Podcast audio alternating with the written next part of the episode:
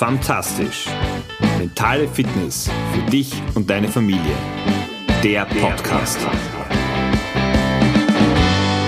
Wenn du die Episode von letzter Woche noch nicht gehört hast, dann ist jetzt der richtige Moment, dies nachzuholen, denn die heutige Episode baut ein wenig auf die von letzter Woche auf und es erhöht einfach massiv den Wert für dich, wenn du hier nochmal eine Episode zurückgehst. Schön auf jeden Fall, dass du dabei bist, dass du wieder reinhörst bei Fantastisch, dem Podcast für die mentale Fitness für dich, aber auch für die mentale Fitness deiner Familie.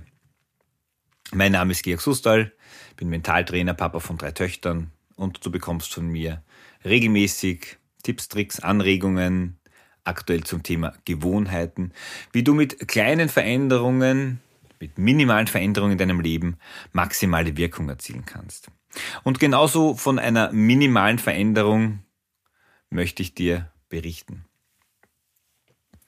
Vielleicht ist die Frage letzte Woche bei dir aufgekommen, die Gewohnheiten, das ist super für mich, aber wie kann ich denn meine Kinder dabei unterstützen, dass auch sie beginnen, Gewohnheiten in ihr Leben zu integrieren, Gewohnheiten, die ihnen helfen, die sie erfolgreich begleiten können. Das sind für mich zwei Dinge. Auf der einen Seite ist es immer was lebe ich vor und das ist das mit Abstand Wichtigste. Welche Gewohnheiten lebe ich vor? Was habe ich selber erfolgreich in mein Leben integriert? Und dann heißt immer, tu Gutes und rede darüber. Rede darüber mit deinen Kindern. Erzähl ihnen, was du machst, warum du es machst und wie gut dir das tut. Zum Beispiel regelmäßig Sport zu betreiben oder früher aufzustehen oder ein Buch zu lesen oder was auch immer. Also das mal. Okay, da streiten gerade ein paar Hunde. Ich hoffe, sie kriegen sich wieder ein. Das so als erstes. Das andere ist, es ihnen zu zeigen auf der einen Seite, auf der anderen Seite sie auch dabei aktiv zu unterstützen. Also wenn sie, wenn du eine Gewohnheit mit ihnen gefunden hast, wo du sagst, ah, das würde Sinn machen und sie sagen auch, das würde Sinn machen, dann ja, dann hilf ihnen, begleite sie. Macht ein Tandem, wenn ihr gemeinsam neue Erfahrungen, neue Kenntnisse in euer Leben reinruft, dann könnt ihr euch darüber austauschen und macht so eine Challenge, wer wie gut dran bleibt und es hier schafft, auch die Gewohnheit wirklich in den Alltag zu integrieren. Ich glaube, die erste bewusste Gewohnheit, die ich in mein Leben integriert habe, war die, dass ich Übungen für mein Knie machen muss, dass es mir in weiterer Folge wieder ermöglicht hat, doch Sport zu betreiben bzw. laufen zu gehen, was sonst einfach nicht mehr möglich oder laut Arzt nicht mehr ohne Schmerzen möglich gewesen wäre. Das ist jetzt schon eine Zeit lang her und so sind es immer mehr Gewohnheiten geworden, die ich in mein Leben integriert habe. Vieles unbewusst, manches durchaus auch bewusst. Und ganz zufällig bin ich heuer im Sommer und ich weiß es noch ganz genau, es war der 31. Juli, wir waren gerade in Schweden, äh, bei einem Video auf sechs Gewohnheiten für sechs Monate. Und der Zusatz war dann, und du wirst nicht wieder zu erkennen sein. Und irgendwie bin ich hellhörig geworden und habe mir das angeschaut, in dem Wissen, dass ich da durchaus schon einiges an Vorarbeit geleistet habe. Und ich lasse dich jetzt an diesen sechs Gewohnheiten teilhaben und vielleicht sind es einige, die du schon aktiv machst. Wenn nicht, lade ich dich ein, nimm dir eine und wirklich nur eine heraus, wo du sagst, okay, die gehe ich als nächstes an. Ja, die erste Gewohnheit, waking up early, also einfach früher aufzustehen. Klar ist das individuell, wann du so deinen Tag beginnst, aber das fängt schon bei 15 Minuten an, die du dir den Wecker vielleicht früher stellst. Oder aber du gehst es gleich ein bisschen härter an, nimmst eine Stunde. Erinnere dich zurück, vor wenigen Wochen gab es die Episode zum 5 AM Club, der frühe Vogel fängt den Wurm, wo es einfach darum geht, diese erste Stunde mit jeweils 20 Minuten Sport, Planen und, und Lernen, Lesen zu investieren. Also als erstes eine mögliche Gewohnheit aufzustehen. Die zweite Variante, schreib deine Gedanken nieder, bevor du schlafen gehst. Und wie ich das gesehen habe, habe ich mir dann überlegt, okay, was, was könnte das sein? Und so ein Klassiker wäre, dass du wieder dein Dankbarkeitstagebuch reaktivierst, wenn du es nicht schon aktiv tust. Also zum Beispiel jeden Abend drei Dinge zu notieren, für die du an diesem Tag, der gerade sich zu Ende neigt, dankbar bist. Du kannst es auch in der Früh machen. Worauf freust du dich am heutigen Tag oder was planst du? Äh, am besten ist es aber, es am Abend zu machen. Also das war Gewohnheit Nummer zwei. Gewohnheit Nummer drei, so frei nach dem Motto, ein gesunder Geist lebt in einem gesunden Körper, verbringen eine Stunde pro Tag mit Sport, mit Bewegung. Da geht es jetzt nicht darum, dass du dich auf einen Marathon vorbereitest, sondern einfach vielleicht ein paar Dehnungsübungen, vielleicht ist es Yoga. Du wirst schon wissen, was es für dich ist. Bei mir sind es auf jeden Fall die 10.000 Schritte, Dehnen,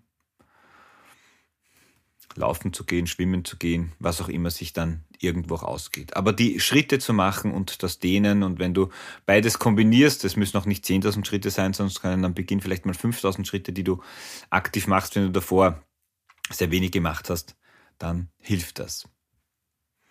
Gewohnheit Nummer vier. Nimm 10 Minuten pro Tag, die du in Stille verbringst. Puh, in der aktuellen Zeit, in dem der Lebensphase, in der wir sind, Stille, wahrscheinlich ein ganz seltenes Gut. Könntest du übrigens sehr gut kombinieren mit früher aufzustehen. Was mache ich da? Das Thema Kohärenzatmung, also für vier Minuten immer vier Minuten, vier Sekunden ein- und ausatmen, dann für fünf Minuten jeweils fünf Sekunden immer abwechselnd ein- und ausatmen und für sechs Minuten dann jeweils sechs Minuten ein- und ausatmen. Das sind schon mal 15 Minuten. Ähm, so viel muss es gar nicht sein. Du kannst auch die One-Minute oder One-Moment-Meditation machen, wo es um eine Minute geht, die du einfach mal zumindest nichts tust, um hier reinzukommen. Aber das Ziel, zehn Minuten, einfach ein bisschen Zeit alleine und in Ruhe zu verbringen. Wir sind schon bei Nummer 5. Geh 30 Minuten spazieren oder bewege dich 30 Minuten in der Natur. Kannst du übrigens sehr gut mit einer vorherigen, nämlich mit Nummer 3, eine Stunde pro Tag für Übungen, kombinieren. Was du tun kannst, ich habe es eh schon letzte Woche auch gesagt, äh, vielleicht wenn du öffentlich in die in, dein, in die Arbeit gehst oder öffentliche Wege zurücklegst, dass du auf das Auto verzichtest, dass du auf das Umsteigen verzichtest. Vielleicht auch mal in die Arbeit spazieren kannst, wenn es nicht so weit ist. Oder einfach die Mittagspause mal etwas anders nutzt und dir Bewegung schenkst, die untertags eh definitiv auch zu kurz kommt. Ich garantiere dir, es wird dich inspirieren. Inspirieren, gutes Stichwort, genauso wie die letzte Gewohnheit. Und ich habe schon davon berichtet, aber das ist die, wie du meiner Stimme entnehmen kannst, die mir ein großes Schmunzeln äh, auf die Lippen zeichnet. Lies jeden Tag zehn Seiten. Und darum weiß ich das Datum so ganz genau, dass es eben der 31.07. war, weil ich zwei Freunden diese Nachricht weitergeleitet habe, dieses Video, es mich so begeistert hat. Dann konnte ich nachschauen, weil ich mir irgendwann einmal gedacht habe und von letzter Woche weißt du noch, den Gewohnheitstracker oder das Gewohnheitstagebuch, wo du deine Gewohnheiten notierst. Ich habe mir dann angeschaut, was habe ich denn in den ersten drei Monaten mit diesem zehn Seiten pro Tag, wie viel habe ich gelesen? Und mir geht es jetzt nicht um die Seiten, sondern es waren achteinhalb Bücher. Der einzige Unterschied zu den sieben Monaten davor war, dass ich mir das Ziel gesetzt habe, eine neue Gewohnheit, nämlich diese zehn Seiten pro Tag zu lesen. Und es zeigt sich wieder eine kleine Veränderung, eine kleine Gewohnheit. Und das Schöne bei dieser, es zeigt sich sehr, sehr rasch, welche Auswirkungen es hat. Welche Gewohnheit für dich die passende ist vielleicht eine von den sechs. Ich bin eigentlich, wenn ich realistisch bin, bei diesen sechs, bei all denen gut dabei und ich muss sagen, ja, definitiv, das sind Gewohnheiten, die mein Leben verändern. Und ich bin sehr, sehr gespannt, was in einigen Monaten sich noch durch diese Gewohnheiten, vor allem durch die des Lesens verändern wird. Genau die 1%-Methode habe ich beispielsweise so dann gelesen. Oder die fünf Dinge, die Sterbende am meisten bereuen. Wobei da ist mir eins ganz wichtig. Es geht hier nicht nur um Fachliteratur oder anderes. Ich habe auch viele Krimis gelesen und bin sehr, sehr happy, dass ich die gelesen habe, weil das war auch schon länger auf meiner To-Do-Liste. Und es macht doch Sinn, dass wir uns dahingehend beschenken und generös zu uns sind. In dem Sinn, heiße die neuen Gewohnheiten in deinem Leben willkommen. Mach's gemeinsam, gerade dass die die Bewegung sind. Also all diese sechs Gewohnheiten eignen sich extrem gut, wenn du eine herausfilterst, dass du sie auch mit deinen Kindern gemeinsam machst und gemeinsam monitorst und schaust, okay, wie, wie geht's uns da? Aber ganz klar, fang mit dir selber an. Immer nur mit einer und erst dann, wenn du davon überzeugt bist, dass es gut funktioniert, dass du hier eine gewisse Sicherheit und Stabilität hast, dann weißt du, jetzt bist du bereit für die nächste. Habe eine fantastische Woche, habe noch viel fantastischere Gewohnheiten. Ich wünsche dir viel Energie, viel Kraft und ich freue mich, wenn wir uns nächste Woche wieder hören. Ach ja, und wenn du Lust hast, dann leite diese Episode gerne an Freunde, Bekannte weiter, die auch ein bisschen was in ihrem Leben verändern wollen. Und natürlich, wie immer, kannst du diese auch gerne bewerten, am liebsten mit fünf Sternen und dort, wo du gerne Podcast hörst. Also, bis nächste Woche. Ciao, dein Georg.